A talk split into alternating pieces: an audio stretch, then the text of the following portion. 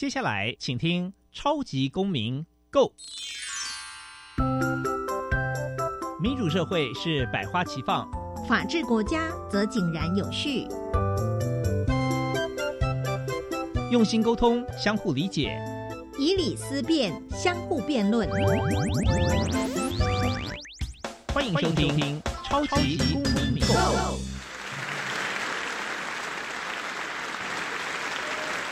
各位听众朋友们，大家好，欢迎再次收听《超级公民购》。本节目是由教育部所委托，由国立教育广播电台以及财团法人民间公民与法治教育基金会联合制播。我是节目的主持人苏格格苏明祥。民间公民与法治教育基金会是以推广民主基础公民行动方案系列为中心，希望培育未来的公民具备法律价值以及思辨的能力。本基金会的成员也持续受邀到校园，对教师做相关的宣讲，促进校园中的民主法治精神。除了每年固定举办全国公民行动方案竞赛，并且不定时的举办教师研习工作坊，希望与社会各界合作推广人权法治教育。接下来进入小小公民庭看厅，小小公民庭看厅。在这个单元，我们将会带给大家有趣而且实用的公民法治小知识哦。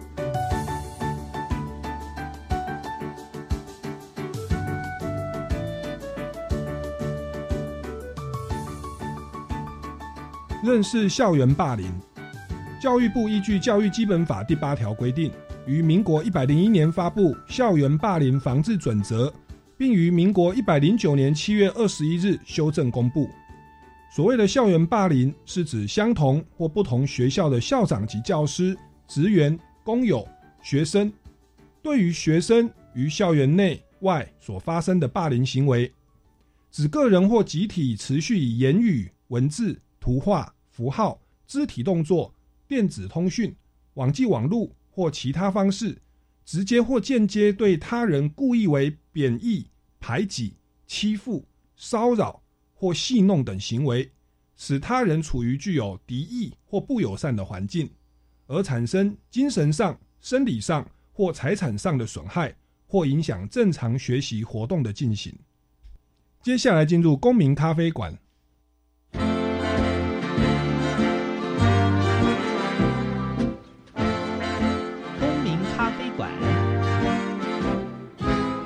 泡杯咖啡，跟我们一起在公民咖啡馆分享近期最具代表性的公民时事。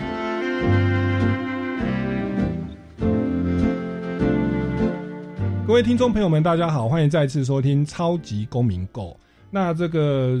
校园的霸凌啊，然后呢，这个所谓的性骚扰啊，其实在我们的日常生活当中，算是与我们生活息息相关哦。那我们也常常听到一些。这个政府的宣导，或者我们在节目上其实会聊到一些两性的一些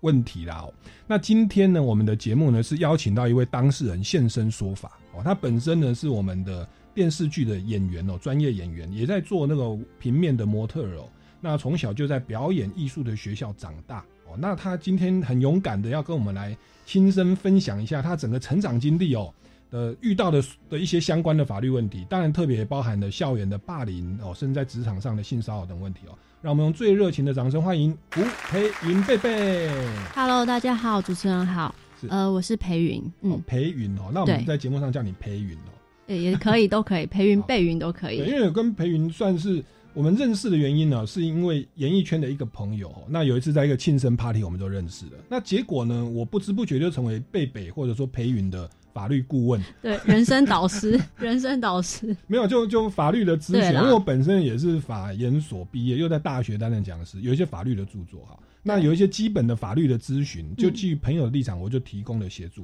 后来他问我问题，在问到已经达到累积到一个量，我发现说，哎，裴宇，你的这个问题哈，其实我们听众朋友。蛮多的，对对 对，应该会有相同类似的经历。那不如不如哦，你本身也是一个公众人物，又是演员，你来有很多的粉丝哦，不如在节目现场来跟我们来讲一下自己的一些故事。其实您本身以前像校园霸凌的一些经历，新闻媒体也都有报道。那我想大家应该是会蛮关切的。嗯，不过一开始还是先请裴云呢来跟我们听众朋友。哦，也许有的没有在看电视啦，跟他们稍微来介绍一下自己的成长背景啊、成长的经历啦，哈，然后以及这个一就就是跟大家自我介绍一下。嗯，哎，大家好，呃，我其实以前呢是高中才接触到艺术艺术相关的工作，呃，应该是说艺术相关的学校。嗯，然后我其实在我很小的时候，我就大概知道自己是很喜欢表演这一块的。然后一直到国中的时候，我就跟妈妈说：“哎，我想要念表演学校。”然后她就觉得我疯了，对，因为她觉得说，因为我从小学钢琴，为什么突然会想要念表演？其实启发是因为我看我从小就喜欢看港剧，对，然后我就觉得说，哎，我对表演有憧憬，然后在我心里面萌发一个，对，就有一个梦想这样子，一直到。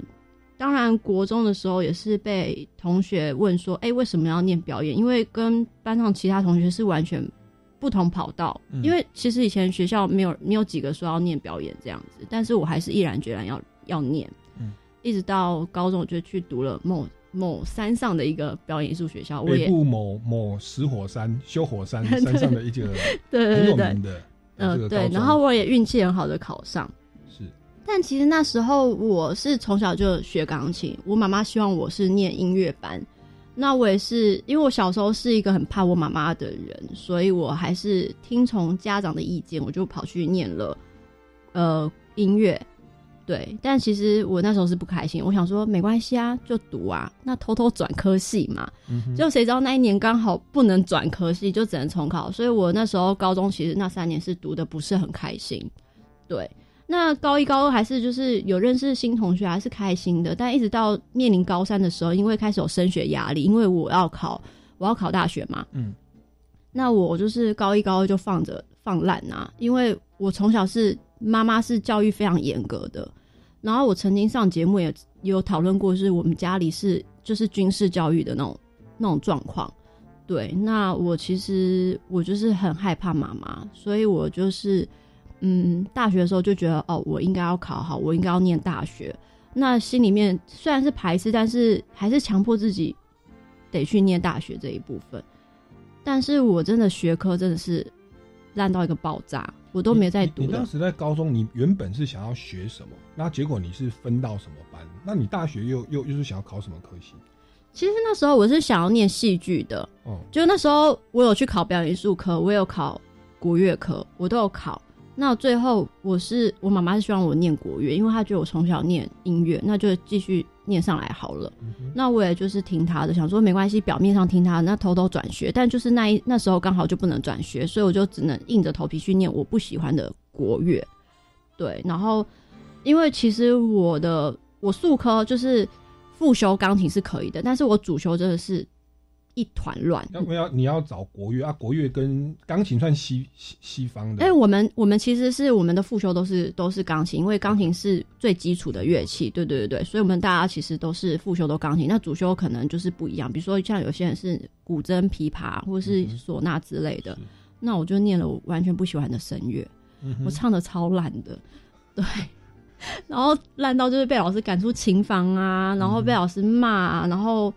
最后同学都不敢接我的伴奏，因为我的伴奏，因为当我的伴奏会很辛苦啦，老师会觉得说啊，你唱不好，你伴奏也不好，然后一起赶出琴房，然后久了就没人敢接我的伴奏。嗯哼，对，然后反正就是一直到高三，高三面临到就是开始升学就开始有压力，因为其实我高一高二玩的超凶，因为从小刚刚就讲到嘛，妈妈是管很严的，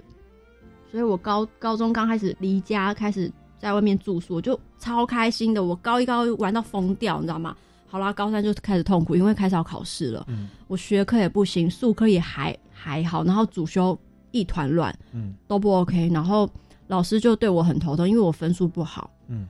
对。然后我也不知道什么原因，开始同学开始会排挤我，一直到高三的时候，可能因为那时候因为跟同学有一些争执或者是纷争吧，反正同学那时候开始排挤我。我有试着去问他们为什么要讨厌我啊，排挤我啊？有些同学是跟我讲说啊，我看到他排挤你，那我也跟着一起排挤你，因为可能你知道排挤的人他们会有一个带头者，嗯，对。那其他就是他可能就是嗯，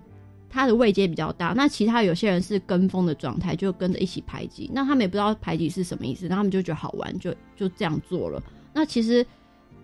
受害者就是我嘛，当然我就是痛苦啊，嗯。对我就遇到这种事情，然后再加上老师对于我的学科跟数科分数他还不是很满意，也是无形之中就是给我一些压力，然后变相的变成也是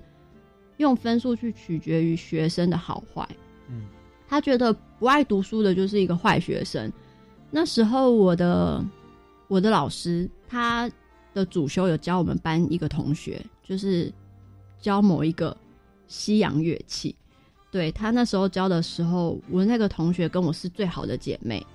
那他就跟我同学讲说：“哎、你不要跟培云靠太近，因为培云都不爱读书。那你要不要就是因为现在已经面临到高三，已经要升学了，那你要不要就是离他远一点这样子？就久了，他也开始跟我渐行渐远。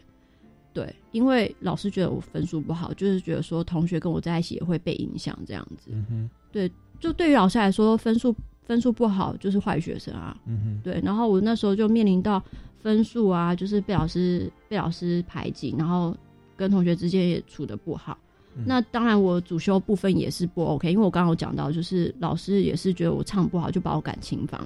他会在课堂上就公然的贬义你吗？对，就是到后期很夸张，就是已经最后一个学期了。那那时候其实我们三年啊，就是高中那三年可以换一次主副修老师，有各一次的机会。嗯但其实已经接近高三，那时候不会有人去换主副修老师，因为已经接近要高三要毕业了。嗯但是呢，我这件事情是发生到全校都知道这件事情。后来西乐科的主任就直接跟我讲说，那因为我们我们国乐科声乐老师只有两个，对，那那时候我没办法去排给另外一个老师上课，他就说，那你换西乐科的老师，我帮你安插进去，就我就排了一个西乐科老师教我声乐。嗯最后这件事情闹得全校沸沸扬扬，然后那个老师对我也开始记恨，因为觉得说好像是我让他就是被迫换把他换掉，那他也不开心。没错，对对对。然后那时候他还有教我们另外一堂课，就是类似肢体律动的课。那那时候我们班是全部都给他上课这样子。那假设苏哥你今天站在我前面嘛，对，我们今天是一起上课，他会突然说：“哎、苏哥你站在培云前面，我不想看到培云。”他是直接当众就是请一个人，就是对把我，挡住，对。他是完全不想看到我。那个老那个老师是我的主修老师、哎，嗯，他有教我们肢体运动，他也这样对我，就是双重的霸凌，就是上主修课把我赶出琴房就算了，嗯。但是其他课堂也不想看到我，他就觉得我不受教啊，就是唱不好啊，不开心啊，惹他不开心啊，对，所以那时候其实我是我是很难过，因为我不敢跟家长讲，我也不知道该怎么办，因为我我一个人只身在台北读书，嗯那我不开心，我只能跟我好朋友讲，但我好朋友的老师又跟上跟他讲说，哎、你不要靠近培云，因为培云功课不好，他现在要考高三了，就是高高三要准备面临读大学了，那你也少跟他接触，因为会影响你的课业。还叫你的朋友跟你就是断绝人人际关系上跟你隔绝。对啊，就是我那个班导啊，嗯嗯所以我其实那时候真的不知道该怎么办，就是自己的自己的主修老师，因为我唱不好，把我赶琴房，然后上肢体律动课也被赶，就是被其他同学，就叫其他同学挡在我前面这样子外，然后同学也一起霸凌我。嗯接着我最好的朋友也因为老师的关系，说因为要考要考大学啦，呃分数很重要，你少跟培云玩。所以那时候我是没有人可以讲话的。我那时候下课，我几乎常常躲在厕所哭，嗯因为我不知道该怎么办。嗯，对。如果你后来是怎么度过那段时间？就忍耐嘛，然后忍耐，。真的是忍耐。其实后来你大学是也考上第一志愿，就是这个东西，所以我觉得也可以分享一下。其实这种校园霸凌，它未必，我觉得大家是常常遇到的，它嗯未必达到犯法的程度，嗯举证有点不容易。嗯就像你这样只是被人际关系霸凌，然后老师说我不想看到你，其实也没有达到所谓公然侮辱，他也不是骂你笨，对对嘛，也不是骂脏话。对，那这样的关系其实对一个成长的学生，我我有认识朋友，他是高中被霸凌，他就是已经快要得忧郁症的。嗯其实对于学生而言，他在学校那个等于是他生活的全部。嗯对，那你自己这样亲身走过来，你到后来还考上了第一志愿哦，就是表演艺术的国立的第一志愿在板桥。嗯，你你是怎么样度过那段时间？我只记得我高三那时候下课就躲厕所哭，然后我有跑去问同班同学，就是霸凌我那个说你为什么要霸凌我？因为我真的很想知道，我想说我这样去问他，他会不会就是收敛一点？就没有、欸，他反而更夸张，对他们会觉得更好玩，所以我干脆就是安静，就是在班上班上当一个就是空气，当一个透明的空气可能会好一点，所以我那时候就这样默默的过了高三那一段时间，你说我怎么过来？其实老实说，我也忘记了，因为嗯我只觉得我家里给我很大的压力，因为妈妈希望我考上大学。她讲了一句话让我很害怕，我觉得这件事情害怕到，嗯，比同学这些霸凌还可怕。他说：“你如果没有考上大学，就回家家里附近工厂当女工。”我吓到了。这件事情我觉得比较可怕，因为其实我刚刚说了，我我们家是军事教育，所以我那时候高呃高中以前我我读书啊，我是从来没跟同学出去玩的。嗯对我没有跟同学出去玩过，所以我很害怕没有自由。因为我高中哇第一次在那边读书啊，住住宿舍啊，就觉得很开心，没有人管啊。因为妈妈真的太可怕了，然后我就心想说，为了自由，我咬牙忍过去。就算我真的很难过，但是我觉得我把它当一个动力了。老实说，这变成无形之中一个动力，想说同学这样对我，那我也不敢跟家里讲。那妈妈又希望我如果真的希望我考上大学，如果没考上，我就要回家工厂当女工，我没有自由。那我好不容易要发愤图强，我就要好好读书，我都不敢讲这件事情。嗯对啊，当然我们家那时候有发生一些事情啊，所以我更不可能跟家里讲，主要也是因为这部分，因为我们家那时候有发生一些事情，然后我对于我爸爸跟妈妈就是压力也很大，然后我不想要他因为我的关系又又把焦点放在我身上，反而就是他们自己也很辛苦啦，因为我们家有四个小孩要养，嗯哼。对，然后我妹妹那时候也是叛逆期这样子，所以培云真是不简单哦，在学校有面对老师的压力、嗯。同才的压力、好朋友的压力，然后在家里父母亲又是比较威权体制的的教教育哦，他这边其实没有说真的很同理你啊，反而是嗯。用比较、呃威吓的方式。对，他是维他知道和方你你你喜欢自由，OK，你喜欢表演，他就叫你去做一个，你再来家里当女工哦，然后你就反而我这样听起来，其实你小时候很辛苦、啊，我其实是压抑的，我是一个压抑的小孩，忍耐，对，我是忍耐。我觉得我那时候抗压性还蛮好，我都不讲。然后我就想说，没关系，我默默的，反正过了这段高三期间，我之后应该会很开心。我是这样想的，嗯我就把这件事情全部抛诸脑后。我想说，我要好好的去，因为那时候已经已经准备要毕业，所以那时候我知道我的数科不好，我主动跟妈妈讲说，那我要去补习班。对，去补习，短期的补习，嗯。补音音阶啊、音基课什么什么之类的啊，我就管他去补习，对，才让自己考上那个学校。所以跟听众朋友也预告一下，其实裴云后来又考上了我们国立的表演艺术的第一志愿的学校。其实，在高中的时候好像是最后一名，对不对？然我后是倒数前五名那哦倒，倒倒数前五名。最后是倒数前三名。然后你你学的是国乐科啦，对我念国乐科大学还是考上国乐嘛？对，也是不喜欢的。所以你的声乐，你说唱的一团乱，待会应该节目上来唱一哦，下。我真的不行，为这不行。有办法？我觉得大家会想要关掉。又考上了国立的这个表演艺术啊，宪歌的毕业的学校，嗯嗯，怎么办到？这个当然说这种压力跟忍耐，这个是是。我觉得人呢会被激发出来，就是是被冰呃被面临到一个临界点，真的会爆发一些潜能。我相信这件事情。对，那时候我其实老实说，我真的忘记我到底有多痛苦。我只记得我每天下课都在厕所哭，那是我唯一发泄的管道。但我哭完之后，我还是得念书，我就是还是就是有时间就跑去琴房练琴。对，因为我不想，我不想失去自由。老师，我老实说，我觉得自由比这些这些还重要。嗯哼对，所以我们也看到裴裴裴允的这个韧性呢，其实包含他后来在面对工作也有很多的一些压力，然后嗯到现在其实也算是家喻户晓的演员哦，知名演员。那小时候的这个历练，当然如果这样我们回过来看是是有点不太健康的 的教育成长方式，可是我觉得可能那个时候的自我的要求啦，嗯。你都是以第一志愿这样考过来，当然也是因为对梦想的坚持。嗯。这个我觉得也算是给大家的一个勉励，鼓励嗯。大家说，你不管遭遇什么样的痛苦，你没有选择轻生，你也没有选择辍学，嗯。你其实就 OK 是当然比较压抑的在厕所哭发泄一下情绪，但是你没有放弃你的理想，继续坚持下去，后来也算是呃非常非常成功的走在自己的理想道路上。我觉得这对大家而言会是一段鼓励了。嗯。那当然说，在这个过程当中，因为我们今天来聊的是裴云的这个整个成长经历啊，遇到的一些生活法律的问题。那嗯这边最主要就是校园霸凌的问题哦。那其实教育部也不断的在宣导有这种反霸凌的防治专区，他有提到说，其实所谓的校园霸凌，您刚刚遇到的比较是言语霸凌哦，或者是人际关系霸凌。对哦那你这个比较特别是施暴者、霸凌者是老师，对对，大多数我们当然会做的说是学生啦，但是有时候我们在学校老师有时候是会针对同学的。那嗯很长的做法就是因为老师毕竟掌控分数跟权力，所以人际关系霸凌上是很容易发生的哦、嗯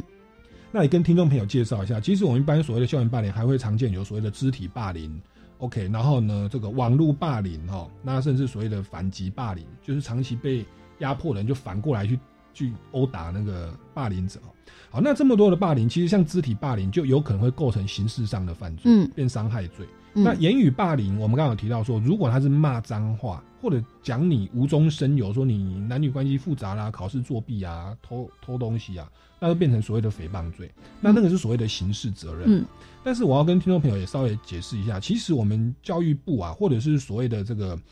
反霸凌的这个校园防治规则里面哦，它其实所谓的对于霸凌的定义是比较宽广的。哦嗯也就是说呢，哦，不管是校长、教师或职员或学生，这些都是施暴者哦。他对于被害的、被霸凌的学生哦，不用达到刑事犯罪的程度哦，他只要是呃以言语啊、图画或者是网际网络的方式，直接、间接的对他人进行这种故意的贬义、排挤、骚扰、戏弄等行为，其实就。然后，然后让那个被霸凌感受到敌意或不友善。嗯我们想培育在这个过程当中，老师其实没有达到犯法的程度。对那那我那我想问，就是像我高中遇到这种事情，我那时候是自己默默的在厕所哭。是那那时候我们学校也没有什么特别什么设立什么辅导室，有辅导老师可以诉苦对。那这样我遇到这种状况，我该怎么办？好，那遇到这个状况，我相信很多听众朋友可能自己的孩子在学校都会遇到。其实包含我自己也在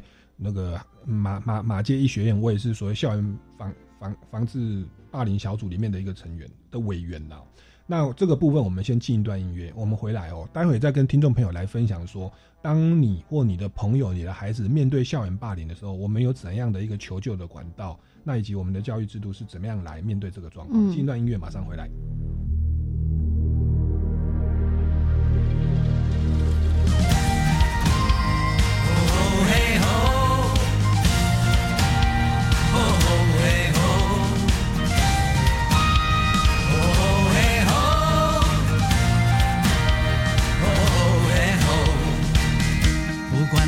面对多少的困难，不管还要迎向多少的风浪，我想让你了解，你从来不孤单。不管还有多少恐惧在扩散，不管还有多少不安在弥漫，我祈求你永远不会失去盼望。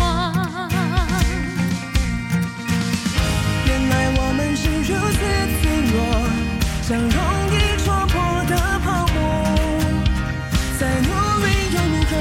再拼命又如何？好多事却依然难以掌握。快把眼泪擦干，只要全心仰望，不必左顾右盼，请不要再回头看。快把悲伤遗忘，只要专心仰望，宁静在永恒里会带来真正平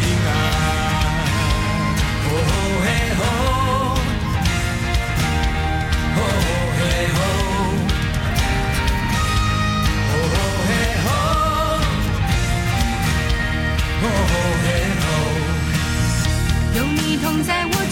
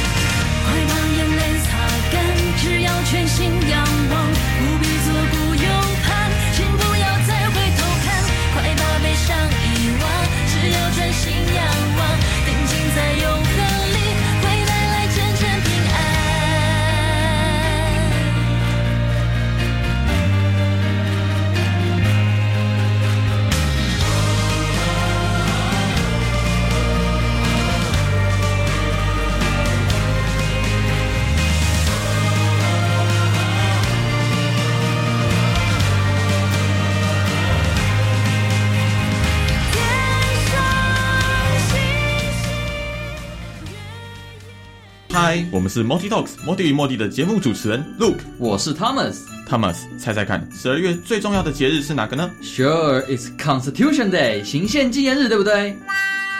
？？Wait，not even close，不是啦，是圣诞节。哦呀，对对对，是个和亲朋好友分享爱的时刻。当然也别忘了继续锁定彰化分台每周六下午两点零五分的 Multi Talks，和我们一起在空中享受欢乐时光。没有错，祝福所有听众朋友 Merry Christmas。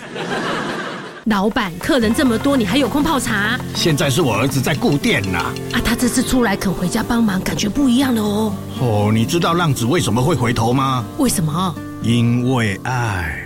我劝他回头，别再拢榴莲，先爱自己，才不会伤害爱你的人。对啦，更生人回归社会好，用爱相挺，大家都应该支持的。他现在哦，比我更会煮菜了呢。用爱相挺，协助毒品更生人回归社会。以上广告由行政院提供。爸爸，这是什么东西？我也可以尝尝吗？啊，未成年不能喝酒，会对健康产生影响，而且越早接触越危险。这喝一口的代价对我太伤了。没错，如果你看了我们喝，也会想跟着喝的话，我们也不喝。孕妇不能接触烟品和喝酒哦，在怀孕期间喝酒对宝宝和孕妇也都会有不良的影响。跟酒说不，与健康打招呼。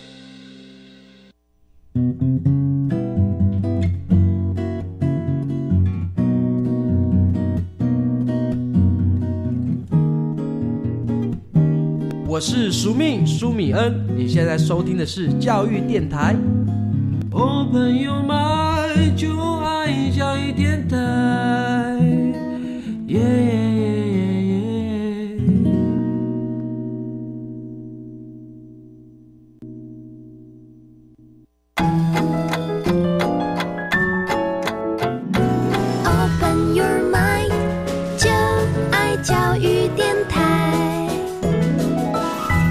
各位听众朋友们，大家好，欢迎回来《超级公民狗》。那今天我们的节目呢，非常的荣幸邀请到知名的演员哦，胡培云哦，他以前也有参与过这种教育类的的校园的这种戏剧的演出哦。那当然也就勾起他小时候的回忆啊，就是他在高中的时候其实是被老师霸凌的哦，然后也被同学的人际关系霸凌哦。那是不是好像因为当时也开始有一些网络了嘛？那个时候是不是你有类似的网络霸凌的情况？有那个年代超流行无名小站，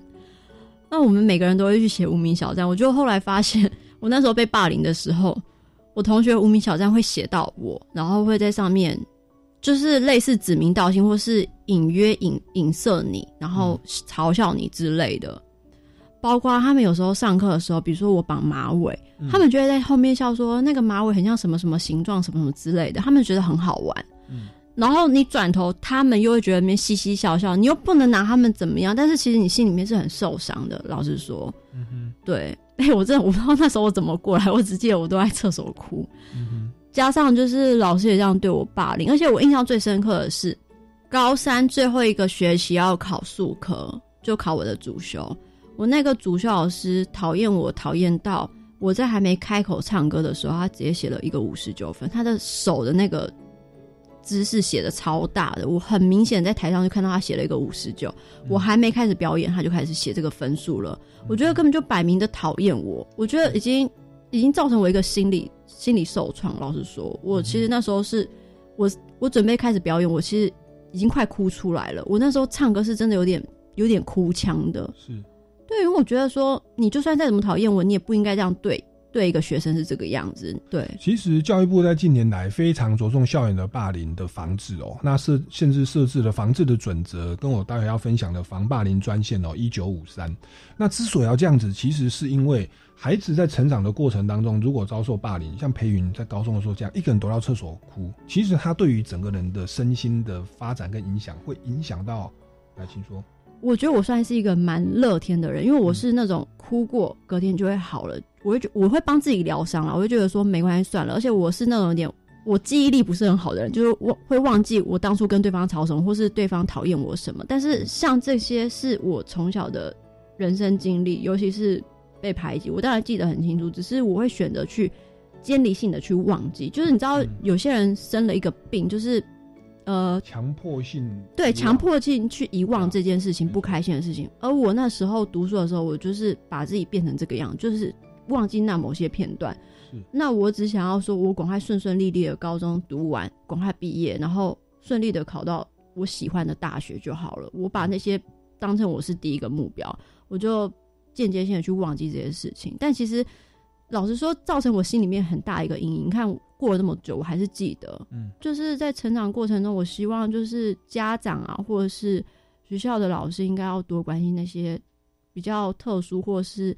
不太于擅长。发表言论的小孩子是那培云的自我调试能力算很强啦。那在表演艺术当中也算是可以释放自己的情绪。后来在工作上当然有很好的一个一一个成就。但是其实培云算是运气比较好的。嗯那其实这样的很多校园霸凌对孩子们的身心伤害，其实有时候会影响到一生。对婚姻家庭，甚至对对于子女的教育哦。所以教育部变得非常重视这一块。所以我觉得这边也。跟各位听众朋友来分享一下哦，其实教育部的反霸凌专区，他有特别提到说，当同学遭受到校园霸凌，或者说是疑似校园霸凌，因为有时候举证不容易，老师说站，请一个人站在裴云跟我的中间，我不想看到他，这样到底算不算言语霸凌呢？好，那这个时候呢，其实我们教育部目前的一个政策是鼓励受霸凌者以及旁观者勇敢的说出来，旁观者就是同学嘛，嗯，就是哎，老师怎么这样对他？他是我们其实鼓励大家可以呃见义勇为的说出来哦。那你可以跟导师讲，但是导师有时候刚好是霸凌者，你可以跟家长讲，或者像学校的投诉信箱投诉，嗯，或者呢，像因为有时候学校你会觉得可能里面的人员也假设霸凌者是校长好了，那里面人当然不敢做不敢讲什么啊，对。啊，这时候你就可以再往上级，像县市政府的反霸凌投诉专线投诉。那县市政府就是因为里面有教育局嘛，嗯，那他们基本上算是县市的国高中大学的这个监督的学校，所以你可以往上级去呈报。那你如果是觉得县市政府又不够力的话，其实可以直接往中央哦，中华民国政府教育部哦的防治校园霸凌专线。那因为以前窗口太多了，所以最近我们就统一专线，你就打一九五三，好像市民热线是一九九九嘛，对，那这个校园的反霸凌专线是一九五三。那在这边来寻求相关的协助，那当然说包含学校的问卷啊等等都可以去表达了。呃，教育部呢或学校这边哈知道说有这种霸凌的现象之后，其实第一步呢，呃，学校会对学生来进行辅导，可能辅导室的辅导老师会去了解相关的情况。那如果说情节是比较严重的话，哦，是可以召开所谓的防治校园霸凌的应应小组的会议哦。那这个会议是由校长。担任召集人，那会邀请了学校里面的代表啊、老师啊、家长代表啊、学生代表，高中以上的学校有要学生代表要来，以及校外人士啊。所以我刚刚跟各位分享到，我我自己在马街医学院，嗯，我就是担任所谓的校外人士的这个法律专业人员的代表。上次有开会要通知我，就去去来评估一下这个到底是不是所谓的校园霸凌。好，那透过这样的方式来认定校园霸凌有没有成立，哦，以进行后续的一些呃纠正。或者说是一些处罚，那当然如果有到违法的情事的话，施暴者就是霸凌别人，有时候是学生，他本身也是未成年哦，未满二十岁。那从明年哦一月一号开始是未满十八岁是未成年人。如果施暴者本身是未成年人的话，那么呃被害人这边像裴云这边，你当时是高中，一定未满十八，你其实是可以对加害人来请求民事的赔偿。嗯，就是如果他没有到公然侮辱的程度，其实，但是如果对你身心是造成伤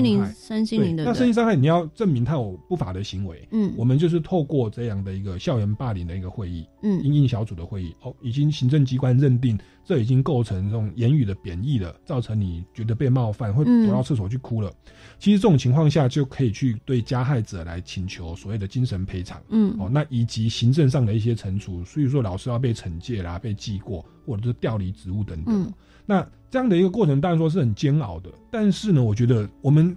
不能说就是受害者这边单方面的隐忍，因为其实这个会成为一个问题。你你是运气很好，对，自己又走过来了，嗯，就是因为从小在军事教育，家庭环境好。但是其实对其他人而言，可能就自杀，对，或者就反霸凌，把他打回去。其实那都不是一个很好的方方法哦。所以还是请听众朋友可以注意一九五三的专线。嗯，啊，那说到这个裴云后来算是非常的忍耐哈，然后呢，这个考上了第一志愿的大学。那你在大学好像也遇到了其他的问题？来，再跟我们分哎、享一下。我以为我上了大学会一帆风顺，会开开心心，嗯结果没想到也是一个噩梦的开始。就那时候我刚开始考到板桥那间艺术大学的时候，我是满心期待的。进校园的报道第一天，我傻眼了，哇，超不像大学的学校，一片安静，一片寂静，完全没有大学大学生的气息，那种青春啊、快乐的感觉。压抑了三年，我想说，我大学要当一个快乐大学生，我要联谊啊，我要很好玩啊，有很多社团活动之类的。就第一天报道，我难过了。嗯，我就打电话给我妈妈说：“我说我要转学，我要转到文化大学。”我妈超生气，差点揍我，你知道吗？还还讲了一因为从公立大学转到私校，对，个她说我这个脑袋有洞，嗯因为一个是七万，一个是四万块学费，你对你你你有病吗？一个是私立，一个公立，你真的是有病。我们也要为为那个板桥的艺术学校来来解释一下，因为其实我有朋友在那，我前阵子才才尝试，嗯。其实他们就是走那个气质的对，他们是文艺路线，然后学生也都比较文青挂，但是我内心是想要玩的，因为我被压抑太久了啦。嗯结果我那时候呃，反正大一刚进去那一年是开心的，嗯，但因为真的学校大家太文青了，嗯。然后我们班很多女生都是以前都是那种光仁高中啊，或是比较好的那种呃公立高中上来的，他们都是比较乖乖的那一种个性。那我是比较爱玩啦，对，某某某修火山上面的 那个表演艺术学校，因为有很多的艺人，像王心凌也是你们学校高中对对对对对对对对对，很多，嗯总之我那时候高中我就不太安分，因为我想要当一个快乐大学生。嗯我那时候就跟班上同学自己提议说：“哎、我要当公关，我要办联谊，嗯我要让大家开心。结果第一个学期，那时候我刚开始当公关的时候，我记得我一堂课，我就说，我就传纸条下去说：“哎、我们要准备开始联谊了。那这次联谊的学校有哪哪些学校想要参加联谊的？纸条传下去，写上自己的名字。不敢写名字没关系，写上号码、学号。不敢写学号没关系，写绰号。然后传回来一轮，哇，没有半个人要参加联谊。我想说，哇，大家那么保守吗？难道不想要快乐的当个大学生吗？那因为我我是念夜校啦，因为夜校已经很少那种社团活动，我想说连联谊都没有，那不是很无趣吗？嗯结果那天我是很扫兴的回到家，一开电脑啊，MSN 即时通全部跑跑出来说要参加联谊啊，一堆女生说要参加联谊。啊，我们班上因为念音乐班都是女生比较多嘛，那开始联谊的时候，其实呃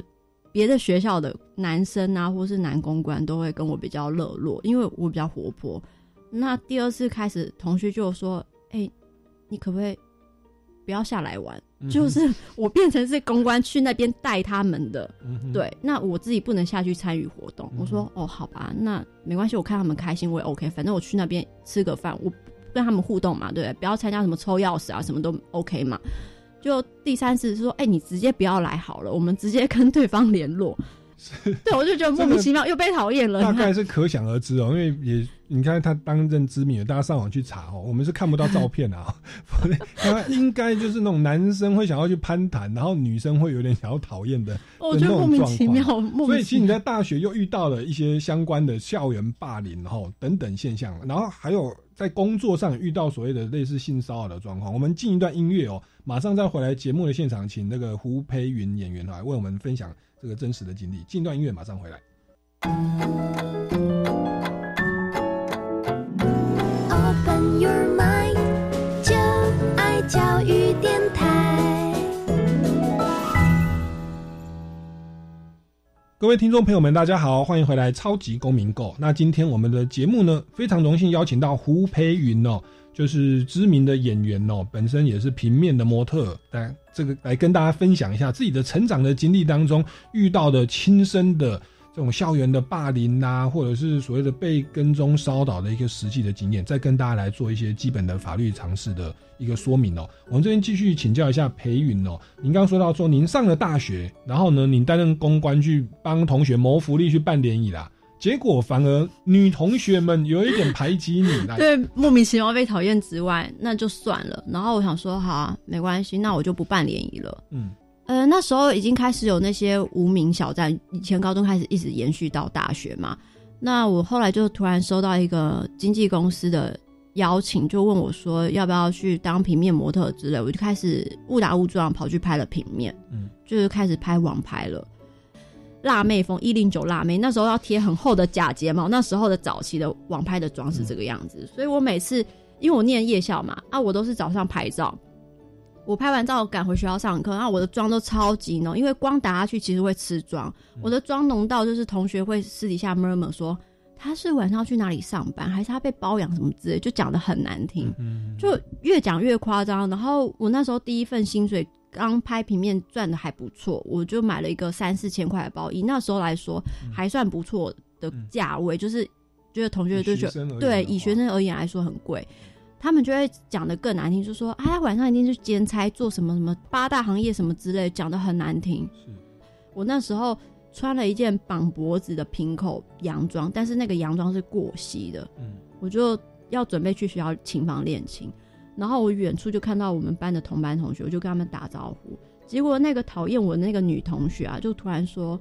哎，你很奇怪，为什么你每次来学校上课都穿的那么短啊，那么清凉？你是来学校上课还是勾引老师的？”就这样讲我，哎，我觉得超生气的。我后来就直接反驳回去，我是说。我妈都没管我，你凭什么这样管我穿着？你如果看不下去，你也可以这样穿，你凭什么这样管我？因为我忍不住了。那其实我觉得这个也算是所谓校园霸凌的一环，但是这边比较会牵涉到，因为刚刚老师那边用言语的去去贬义你而已。对对，然后还有人际关系霸凌哦，他没有达到违法的程度。嗯，那现在到了同学这边。他们开始去，当然要看他们是怎么说的啦。因为他开始讲说，你好像会有一个我们在法律上叫做具体的事实，嗯，也就是所谓的呃诽谤罪的部分哦。因为公然侮辱可能是单纯的抽象的负面评价，比如说你可能是笨蛋啦，然后是就是用形容词啦或三字经这样谩骂，那个是公然侮辱，嗯，他的刑责比较轻啦，是判拘役。但是如果说已经开始谈到说你在做八大，或者你有被包养，如果用肯定句这样子去讲的话。那就变成会所谓的是诽谤罪。那诽谤罪它会牵涉到是具体的负面事实，那他又在很多人的面前去讲，就变成人就是就是散布于众的这个诽谤罪哦。好，那如果又在网络上，嗯，有文字的话，就变成加重诽谤罪，刑责可以到两年了。哦，言语的诽谤是到一年哦。那不过裴宇，你刚刚是提到说，他们有时候是用问句，他说：“呃，你这样子哦，你是不是在被包养啊？哦，你这样是不是要勾引老师啊？”对，他如果是用问句哦，我觉得听众朋友去看一下我们报章媒体，有的时候也会讲说谁谁谁贪污，然后打个问号，因为他是打问号，不是肯定句，所以在法律上哦，才罪疑为轻主义。他说这个东西呢，他不会成立诽谤罪的，因为刑事责任他必须是很故意又明确的犯啊。那但是就回归到我们刚刚讲的说，就是所谓的这个校园霸凌的定义，只要在言语上去贬义对方，造成对他觉得不舒服、被冒犯。那你刚刚说，你这样子是不是想要勾引老师啊？他其实又是长期的这样的发生，嗯，旁边很多人也都听到了，对，其实是可以成立所谓的呃校园霸凌的状况。那但就看培云这边是怎么去回应啊。不过培云你的回应方式直接再呛回去，对我变，我想要呛回去。对，以前被欺负太久，同学再呛回去就要注意自己不要成为犯罪者。嗯，哦，对。但是如果已经长期到这样，然后造成你的这个。身心状况、人际关系的状况，其实就可以寻求我们刚刚讲到的，呃，校园法反霸凌的这个阴影的机制。那一九五三专线，大学以上也可以啦哈。那学校会进行辅导，那也甚至会成立所谓的防治校园霸凌的阴影小组来进行这个所谓的认定，之后就可以请求损害赔偿了。嗯，好，那这是回应所谓的培云的这个大学的又被霸凌的状况哦。嗯，那但你在工作上，因为大家其实可想而知哦，他是同性会讨厌你。排挤你，异性会对你有过度的关切，这边得来跟我们分享一下。就那时候，我不是大学一年级开始，我就误打误撞跑去拍了平面嘛。嗯，那时候拍的前几个月都还蛮正常，我觉得我只觉得那个摄影师特别的照顾我，但是后面我觉得开始怪怪的，因为他照顾的有点过多了，甚至有一次是启发点是，那时候我跟我前男友分手。我打电话，就是我前男友那时候打电话给我，那时候我刚好从摄影棚刚收工，我还在摄影棚的现场。结果摄影师突然听到我在跟前男友讲电话，他很生气，突然摔我东西，拿安全帽丢我，但是没有砸到我身上。我吓到，想说他怎么这个样子？我就我就问他说你怎么了？他说没有啊，你不是应该是跟我一起的吗？我说什么叫一起？他说没有，我们是一起工作。你你如果不开心什么，你可以跟我讲什么之类的。他就觉得说，我好像跟他应该是，好像是共生的一体的感觉。嗯，我就开始觉得他不对劲了。嗯，他后来就开始拿合约说，哎、我们要签约，我要绑合约。我就说，但是网拍没有在绑合约，我没有听过很多模特在绑合约。他说，这就是你你不知道，你这样绑合约，我们这样工作才可以长期合作。那我这边就很多案子可以发给你这样子。但是我觉得他个性怪怪的，我就不太敢签。嗯，一直到有一次，他真的开始有点一些变态的行为出现，因为那一次我们是拍一个丝袜的厂商，那厂商是直接把商品寄到摄影棚，现场只有我跟摄影师，因为我自己带妆到，所以没有厂商，因为厂商他是把东西寄寄过来摄影棚嘛。我在换丝袜的同时，你知道他竟然蹲在我脚旁边看着我换丝袜，我觉得超诡异的，我就很害怕，想说会不会怎么样。但是那天是还好，只是他一直蹲在旁边，让我觉得心里面不舒服。他到后期就是有点已经疯魔的状态，他只要找不到我啊，他就会跑去学校等我，然后跑来我住的宿舍啊，跑去跟房东讲说他是我学校的学长啊，然后请房东帮他帮他开门呢、开我房门呢、嗯我吓到了。对他甚至还会骚扰我同学。其实那一次那件事情，他为什么跑去骚扰同学？其实也是因为我自己不够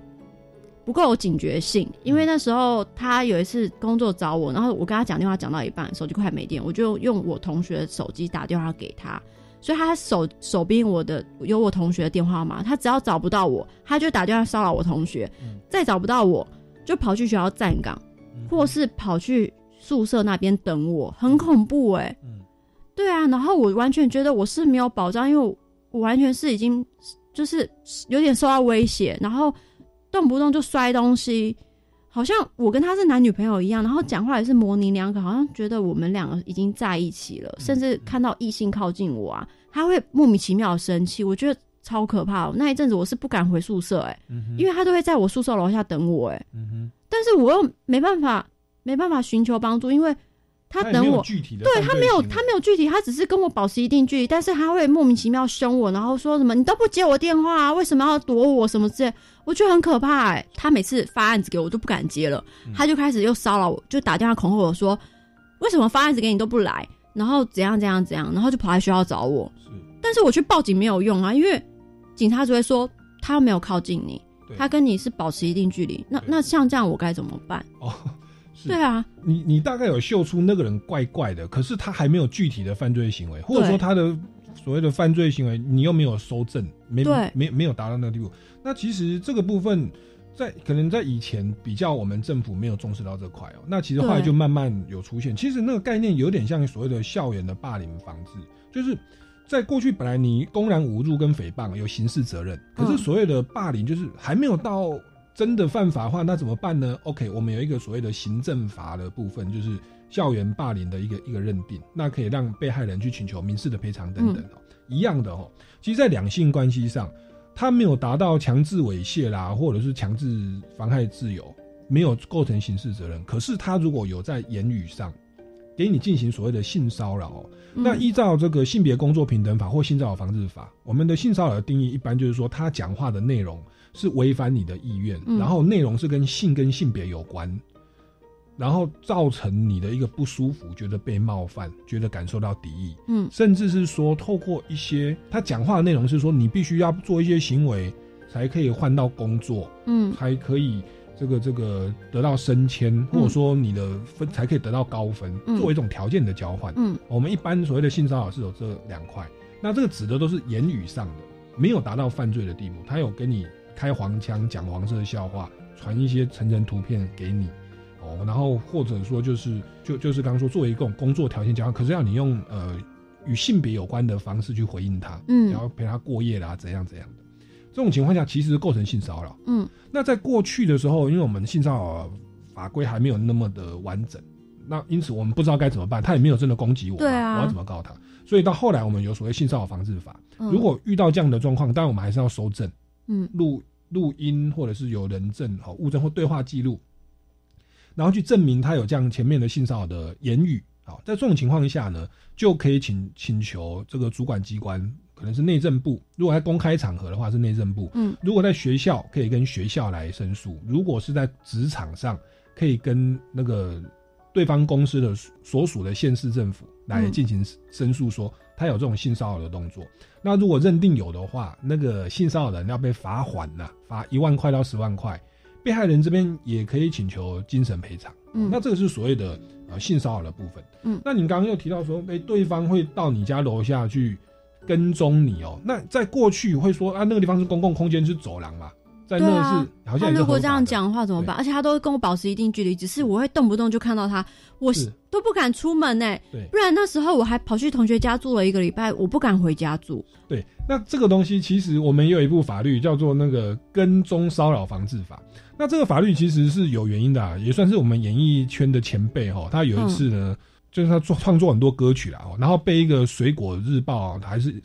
插周刊的记者跟踪，嗯，就是一一直要要跟踪他，他就说你这样一直跟踪我，我要告你，可是又于法无据。对啊。后来大法官就说，其实我们弄所谓的跟踪骚扰，应该政府要去立定法律去去对治它，去防治它。虽然对方还没到犯罪，可是其实即将要犯罪，所以我们该怎么办呢？我们在这个二零二二年哦六月一号就正式上路所谓的跟踪骚扰防治法，里面就有定义八种这个跟踪骚扰的行为哦。只要像假设裴云的这个 case，那个摄影师哦，如果他是持续或反复的违反特定人，就是违反裴云的意愿，而且是跟性跟性别有关，例如他就是暗示他是你男朋友，然后你有跟别人讲，他就很生气，嗯而进行所谓的监视、跟踪、盯梢或尾随接近、威胁、辱骂、通讯网络骚扰、不当追求，跑到学校哦，就或在宿舍门口堵你，寄送文字、影像等等行为的话，此时哦，警察机关也就是你可以到派出所，然后就可以去介入调查。那你当然要先跟派出所说，你常遇到这个人，他常常这样子，嗯或你遇到他就在门口等你，你不敢回家，你说你不敢回宿舍，其实你这就就可以报警了，就可以依照今年六月一号上路的这个跟骚法，跟警察机关报案。那这个时候呢，警察机关来到现场，如果有收证，确实他有这样的行为的话，哦，那实行行为者就至少可以处哦一年以下有期徒刑、拘役，或者是十万元以下罚金。哦那这个东西是我们目前最新上路的所谓的跟骚法。嗯那其实对于这个妇女的这个保障哦，就是比较周延哦，包含一开始的校园霸凌的部分。这个节目时间慢慢到了尾声，嗯哎、是不是最后再请裴云有一些话来勉励大家？不管是面对霸凌，或者是你在职场上嗯，遇到的这种呃骚扰的关系，有没有什么样的一个建议可以鼓励大家的，给大家一些勉励？那也跟大家来分享一下近况或近期的作品。我希望就是不管是你身边的朋友，或是你自己本人遇到这件事情，你要勇敢的跟家人说，或是跟长辈，或是学校的老师沟通，就是看怎样子可以达到寻求你的帮助。我觉得这样才是一个健康又是正确的选择，并且让那些施暴的知道他们这样是不对的。嗯哼，呃，如果说像遇到职场上的这种状况，当然也是要勇敢讲出来。我知道很多人会隐忍，因为觉得说好像呃别人碰我，他觉得他觉得好像很丢脸，但其实丢脸的应该是碰的那些人吧，应该是实实施这些人的才是觉得丢脸的吧？嗯怎么有些女生她被人家，比如说公车上有些女生被摸了，她不敢跟别人讲、欸，嗯她觉得说好像他们是因为穿太少，然后引起色狼犯罪。我觉得这怎么是这样的心态？穿多少是取决于女生的，女生爱漂亮嘛，嗯，怎么可能？所以因为也算是一种自由啦。对啊，怎么怎么会把这件事情当做是因为哦我穿少所以别人碰我？我觉得不应该是这种想法。我觉得大家应该要改掉这个迷思。对啊，因为台湾是一个言论自由，其实法治也是一个周延的一个国家，怎么会是把这个当做是借口，让这些犯法者有一个借口这样子？好，那当然也是鼓励听众朋友，不管你面对嗯校园的霸凌，你的同学或你的孩子或你自己就是被霸凌者，请勇敢打电话一九五三，手机拿起来打一九五三，请这个教育部的防治校园霸凌的这个资源可以进入哦。嗯那如果说是被跟追骚扰的话，也可以跟警察机关啊直接报案，让他们来现场来维护安全跟进行搜证，嗯才是比较捍卫基本人权的做法，保护自己的做法哦。那各位听众朋友，如果对于今天的节目内容有任何的建议或疑问，也欢迎到脸书粉丝专业超级公民购来留言。那如果想要了解胡培云哦，如果你是第一次认识培云的话，那个培是草字头哦，然后下面是一个加倍的倍，嗯，培云呢是竹字头，下面是平均的均哦。胡培云英文是 Betty B E T T Y，也可以去关注一下裴云的一些相关的演出，也可以给他多多的支持。那今天我们节目到这边告一段落，下个礼拜六下午三点零五分，超级公民购空中再见喽，拜拜。